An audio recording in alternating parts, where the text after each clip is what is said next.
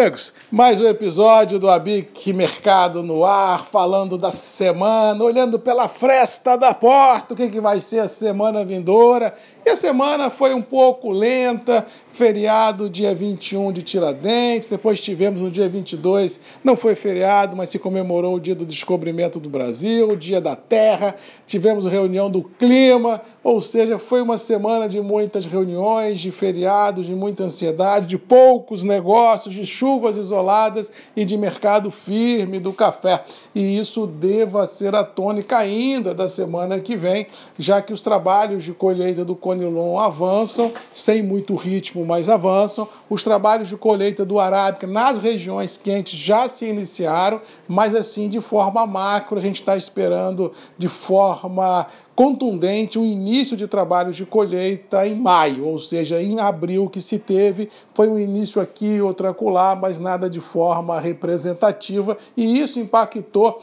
até certo ponto a liquidez do mercado, porque o que se viu nos últimos dias e ao que parece o que se vai ver na próxima semana ainda são apenas entregas de cafés futuros vendidos lá atrás que estão sendo entregues agora e pouquíssimos negócios sendo realizados no imediato, no spot, ou seja, bate, recebe, aquela coisa toda. Eu acho que a liquidez normal do mercado só deva retornar a partir de maio. Mas o que se presenciou nas praças de comercialização, apesar da volatilidade que nós tivemos no dólar com viés de alta e apesar da volatilidade que nós tivemos nas bolsas com viés de alta, inclusive vale a percepção de que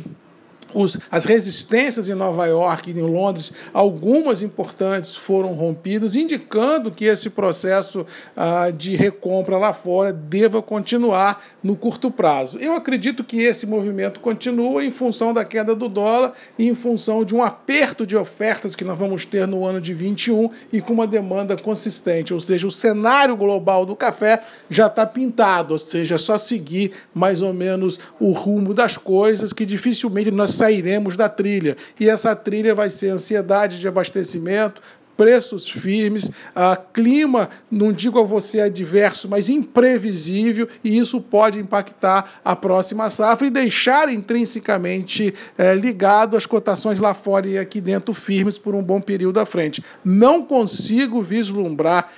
a gente gostando ou não de queda de preço de café ou de grandes ofertas de forma desordenada no mercado. Não consigo ver isso. Eu consigo ver preços firmes, mercado sendo dosado na sua liquidez e ansiedade de todos no limite. Agora, uma percepção que vale a colocação aqui, já que nós estamos no meio industrial, venho acompanhando no varejo e venho vendo que aquelas ofertas malucas de café barato deram uma calmada, ou seja, houve um realinhamento de preços de forma singela, mas houve um realinhamento de preços, principalmente das grandes marcas, indicando assim um norte por se seguir. Esse é o momento que venho cantando aqui nos grupos há algum tempo, que a gente tem a, condição ímpar de mudar a história do preço do café no varejo. A gente tem que passar esse recado ao, ao varejista, ao consumidor, de que as matérias-primas estão subindo, os custos estão subindo, e não é crível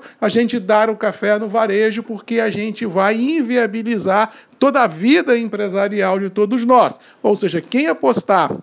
em guerra de preços no varejo, em viés de baixa de preços de matéria-prima e queda absurda nos custos de produção, é querer acreditar num cenário que, feliz ou infelizmente, não vai existir. Eu, a gente tem pela frente um cenário desafiador, mas cabe a nós, que fazemos o preço do café, pelo menos no varejo, dar uma realinhada de preço, porque só assim todo o trade, todo o negócio café, desde a produção até a xícara, será melhor remunerado e com certeza nos permitirá permitirá oferecer um café de melhor qualidade ao consumidor, porque essa história que café tem que ser preto, quente doce e muitas das vezes barato, isso é conto da carochinha, o consumidor realmente procura um algo a mais e com certeza se nós ofertarmos qualidade, a conversa do preço ela é menos traumática de se levar à frente. No mais, vamos ficando por aqui, desejando a todos aí um bom final de semana, uma boa semana, que Deus nos abençoe. Lembrando que nós temos um encontro marcado toda sexta-feira comigo, Marcos Magalhães, a Bic Mercado, nesse ponto de encontro para a gente discutir, conversar um pouquinho, indicar uma luz